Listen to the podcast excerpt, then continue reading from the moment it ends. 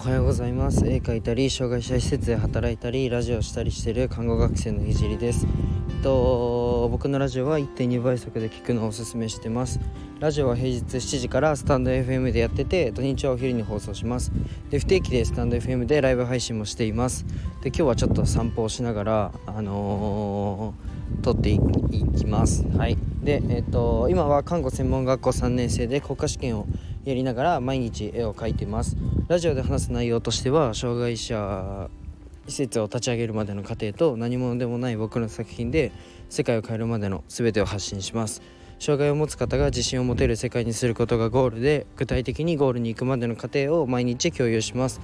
あとは医療の最前線での学びだったり他の職業に転用できる考え絵を描き始めて3ヶ月で全国選抜作家展に選抜された僕が日々発信をしていく中で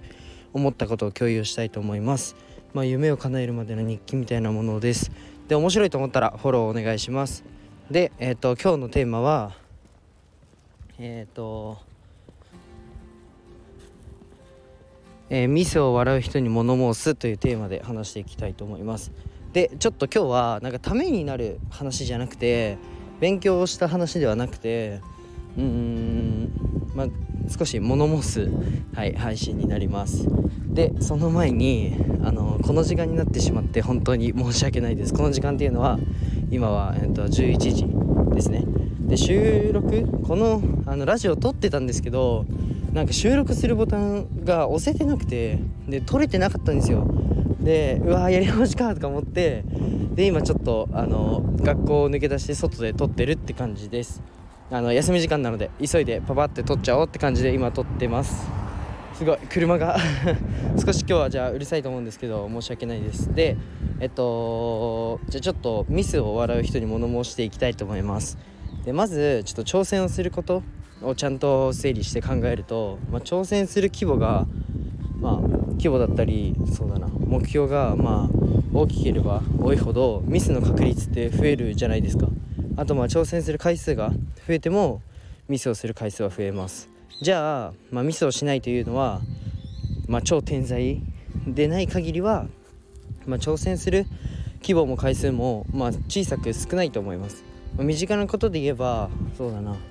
何かの発表会とかあれは挑戦ですよね。でもたくさんの人が見てる中ミスをするのって、まあ、怖いですよね。でそんな中頑張ってやったミスは僕は誇れる誇るべきだと思ってます。で、えっとまあ、挑戦したからそのミスが生まれるし、まあ、挑戦しなかったら、まあ、そのミスすら生まれません。じゃあそのミスがマイナスなものかというと絶対にプラスだと僕は思ってます、まあ、ミスをしないと改善する策も見つからないので。でもしかしたら、まあ、こんな熱い話こんな熱い話を、まあ、散歩してあのなんだ車通りとかもある中でまあ、うるさい中撮ってること自体がもしかしたらミスなのかもしれません。でも、まあ、このラジオを撮んなければまあ正直これが散歩しながらラジオを撮ることがミスっていうのは気づかないじゃないですか。今ちょっと実験みたいなもんなんでまあ正直僕は 僕が収録を押し忘れただけなんですけど。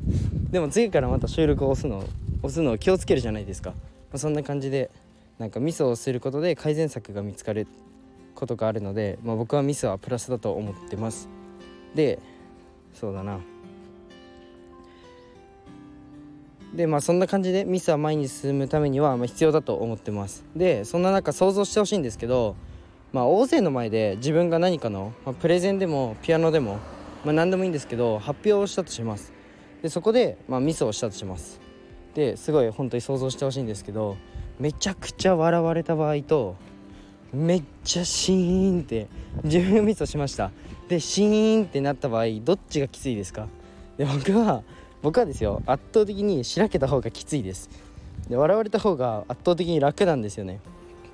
でまあこれは僕の場合ですけど、まあ、実は笑ってくれた方が楽だったりしませんかね？僕はそうなんですけど、まあ、なのでミスをした時に笑う人に言いたいことはもう笑ってくれてありがとうです。